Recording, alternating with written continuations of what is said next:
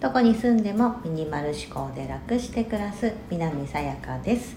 このチャンネルではアメリカに住むミニマリストの整理収納アドバイザーが3人の子育てをしながら自分が得た学びや気づきをお伝えしています。今日は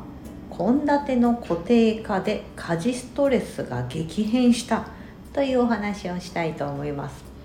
以前の配信であの献立を固定化しました。ということであのお伝えしました。でその献立の固定化のメニューもあのリクエストを頂いてたので 全部お伝えしたんです。4週間分を、えーと、決めております。4週間で言えば約1ヶ月ですので4週間分。なので28日分なんですが私の場合は、えーと土曜日毎週の土曜日はノープラン。にしております。理由はなんか何かしらものが余ってたりとか、まあ、何か週末とか結構外食に週に1回ぐらい行くかな。外食っつってもあれですよ。レストランに行くとかじゃなくてなんかデリバリーするとかちょっとあのまあ今日はいっかみたいな感じでママック、うん、マクドナルドですよね。大阪だとマクドって言うんですけど そのマクドに行くとかマクドを買って食べるとかまあ、なんかそんな感じでやったりするので、えー、とそんなゆるゆるした感じなので、まあ、の毎週土曜日は決めてないだから実質24日分の夕飯の献立を固定化するということで主菜副菜あとサラダ系とかなんかそういうのを決めたのがあるんですね。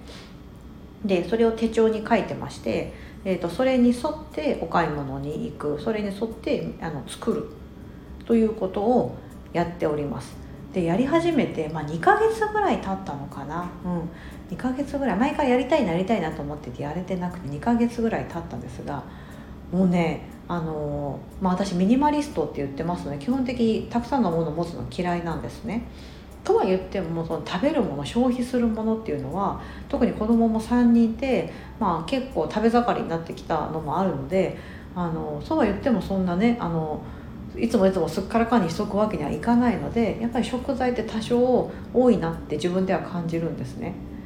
周りかの人から見たら少なって言われるんですけど 私からしてはいや多いなみたいな思います。1週間以上とかほらあの保存系のものだと1ヶ月とか普通に持つじゃないですか何でも。そのなんかそういうのたくさん持ってるとやっぱりねモヤモヤしちゃうんですけどこの献立の固定化をしてからはですね食材もその持っておく食材も減らせたりとかあのあ別にこれ無だ無理に買わなくていいやみたいなこととかができるようになってミニマリスト的に非常に良かったですしまずそもそもその今日は何作ろうかなとか今週のメニューはって考えなくていいのでめちゃめちゃストレスが減ったんですよ。だからあ食材減ってきたなって1週間分は大体考えてやってるのでで週に2回ぐらいかな週末に1回は必ずお買い物に行ってえーと、あとは、まあ、週の半ばに1回行くか週末にあの2軒回って買い出したんまりしといて1週間行かないとかいうようなことをしてるんですけどもうねこの固定化することでやっぱ買う食材も絞られてきますしそれこそあの夫に買ってきてっていう時も決まった食材をいつも買ってきてもらうような感じになるのでミスがないんですよね。なんか皆さんこれ経験ないですか？なんか新しくこう今まであんま買ったことないものをちょっとチャレンジしたいなった時にこうイメージ伝えてこうでこうでって言って買ってきてもらうんだけどいざ買ってきてもらったものがあそれじゃないんだけどみたいな でもなんか買ってきてもらったからなんかこうねあなんかいやこれ違うとも言えずあなんかしぶしぶ使うんだけどなかなかそれが減らず特に調味料系とかだとなんかもうずっと冷蔵庫の扉のとこにあるみたいな。ありがちかなと。私まあ経験経験者なんでそれ経験者は語るなんですが、まあ、そういう献立の固定化をすることでそういったこともなくせました。うん、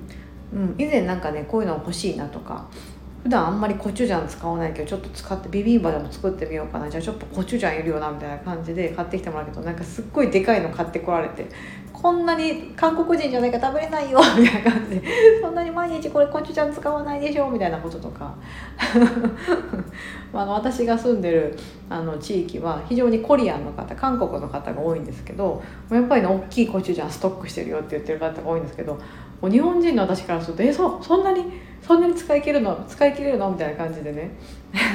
思っちゃう思っちゃうのではい。まあそんな感じで献立の固定化。あのよかったら以前の配信貼り付けてるので聞いていただいてどんなメニューでやってるのか、うん、あのちょっと長くなっちゃったんですがその24日分全部お伝えしてます。これでこれでこれでみたいな感じで。でこれなぜかというとこういうこういう意図があってとか、うん、そういうのをねお伝えしてます。もう食材をできるだけ使い切るとかあのロスをなくすのもそうですしそもそも考える考えることがやっぱり一番その何がお料理とか大変かってやっぱそう考えてる時間だと思うんですよ。うちの母も言ってて献立あの料理さえ何作るかさえ決まっちゃえばどうってことはないとただ買い物に行って作るだけだから何食べようかなって考えてる献立考えてる時間が一番嫌だって昔母が言ってたことは私すごい自分が母になってつくづく痛感します。うん、確かに 確かにともう決まってしまえばその食材をえいやって買いに行ってその頭を使うことが多分そんなにないからだと思うんですよね。うん。でも頭を使うことがやっぱ一番日常に対して疲れたりとかストレスになるんだなっていうのを改めてこの献立の固定化をしてから感じております。これ皆さんおすすめです本当に。あの晩ご飯だけですよ。朝とかお昼はもうほとんどなんかまあ簡単なものしかしないしお昼は特に子供たち学校行ってたりしてあの、ね、家で食べないのでなので朝とあすみませんあと夜だけ夜だけ決めております。でこうやって決めておくとですね私だとほらもう 24, メニュー決めてるじゃないですか。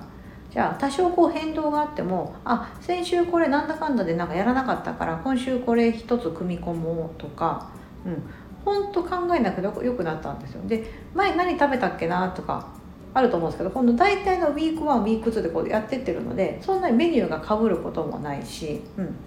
ね、なんか先週やったのを忘れてまた今週作っちゃったとかまだこれみたいなことも言われずに済みますので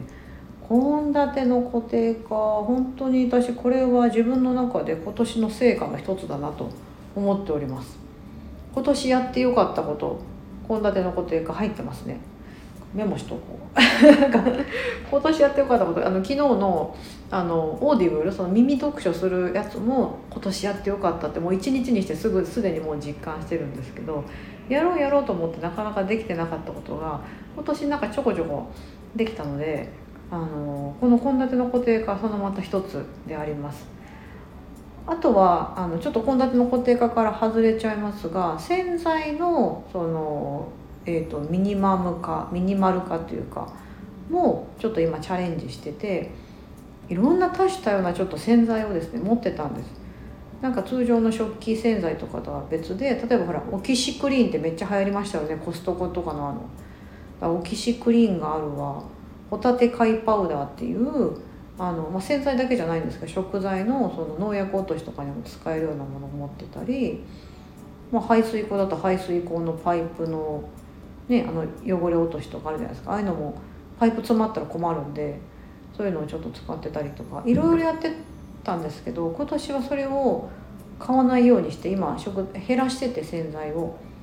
でもう限られた洗剤で使おうと思ってこれは多分ね12月のね末ぐらいになってきたら多分成果が現れると思うのでまたちょっと皆さんにお話ししたいなと思っております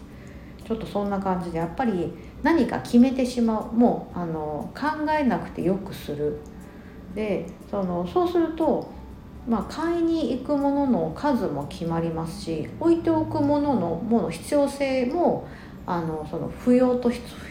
不必要、うん、があすみません不要と必一緒や。必要なものと不要なものの差が分かるようになってきますので献立、うん、固定化することでその無駄な食材を無理して買うってことがなくなったのと無駄むなんか無理にあこの新しい料理チャレンジしなきゃとかいうこともなくなったんですよ。うん。かつ自分の得意で家族が好きなものっていうのをあの固定化してるのでみんな食べてくれるしバクバク、うん、そ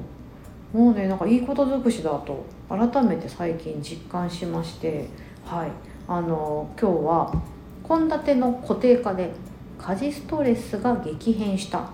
そんなお話をしてみました。皆さんも何かあの家事ね毎日のことじゃないですか。365日つきまとってくることなのでなんか1個でも2個でもなんかそういう負担が減らせるものってあったらいいなと思ってますのでもしあったら教えてください。私も真似してやってみたい。はい。ここまでお聴きいただき本当にありがとうございます。素敵な一日をお過ごしください。